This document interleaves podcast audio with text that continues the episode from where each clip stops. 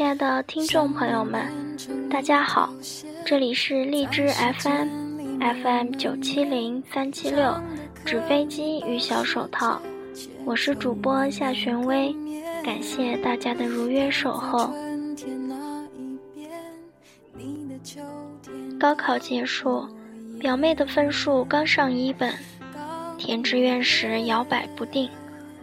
到底是在好大学里读一个自己不喜欢的专业，还是在一般大学里选择一个自己喜欢的专业呢？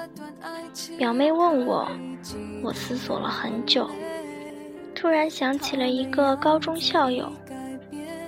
那时我们刚上高中，正是李阳疯狂英语火得一塌糊涂的时候，学校为了鼓励我们学好英语。特意请李阳来学校做了一次专场演讲，在空旷的运动场，几千人跟着他大喊英语。从此，学校后面的山坡上多了一群用飞快语速狂喊英语的人，我和他都在其中。刚开始人很多，后来都像聚在掌心的水。慢慢流走了，到最后，竟然只剩下我和他。我们相视一笑，颇有点惺惺相惜的感觉。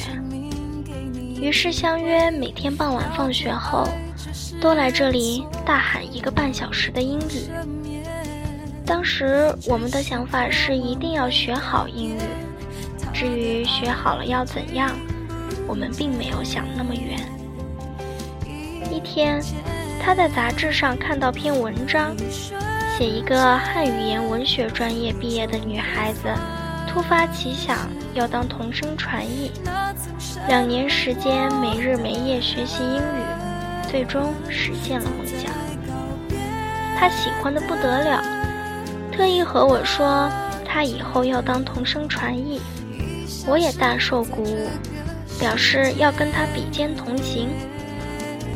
高考填志愿，我们的分数都不够上那所心仪很久的外国语学院。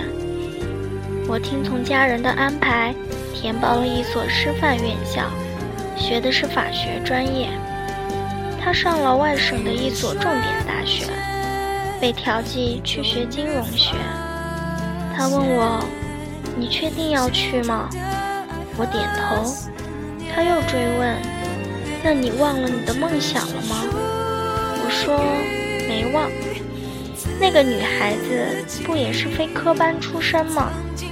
只要我们努力，不上外国语学院也能实现梦想。她咬了咬嘴唇，不再吭声。后来，我们在车站告别。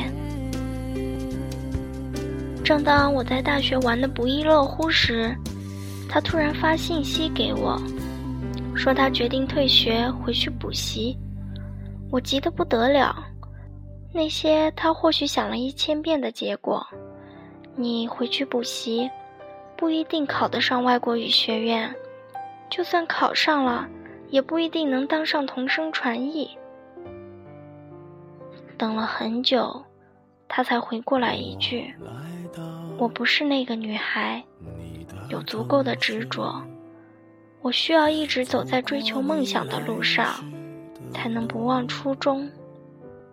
大学的第一个寒假，我跑回去看他，还是在学校的后山坡，寒风呼呼地从头顶刮过，他在雪地里一边跳一边大喊英语，耳朵和鼻子被冻得通红。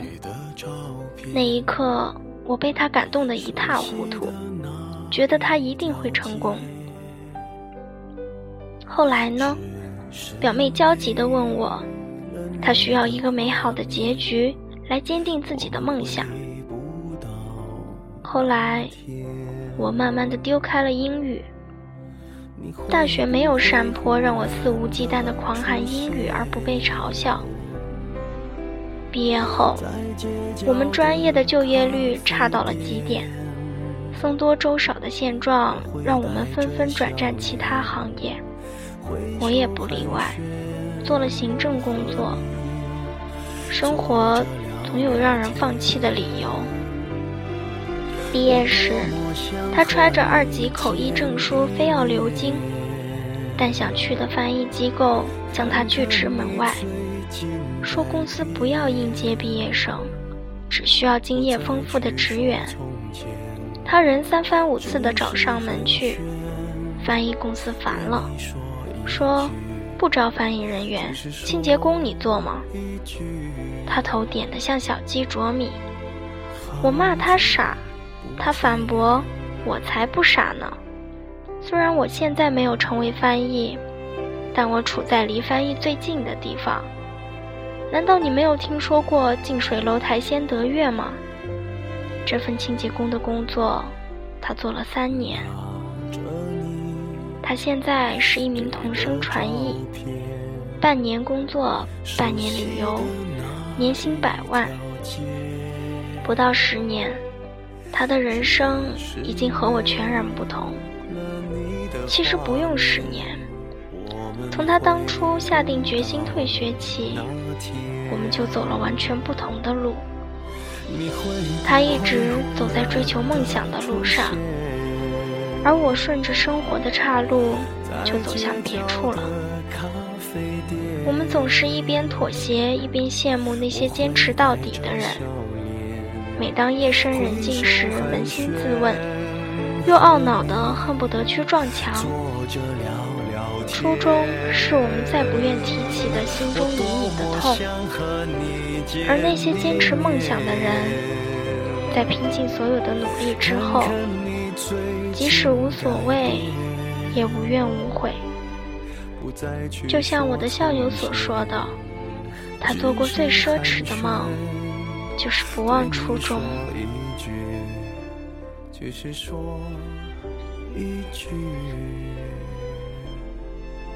这里是 FM 九七零三七六，纸飞机与小手套，我是夏玄薇，感谢大家的聆听。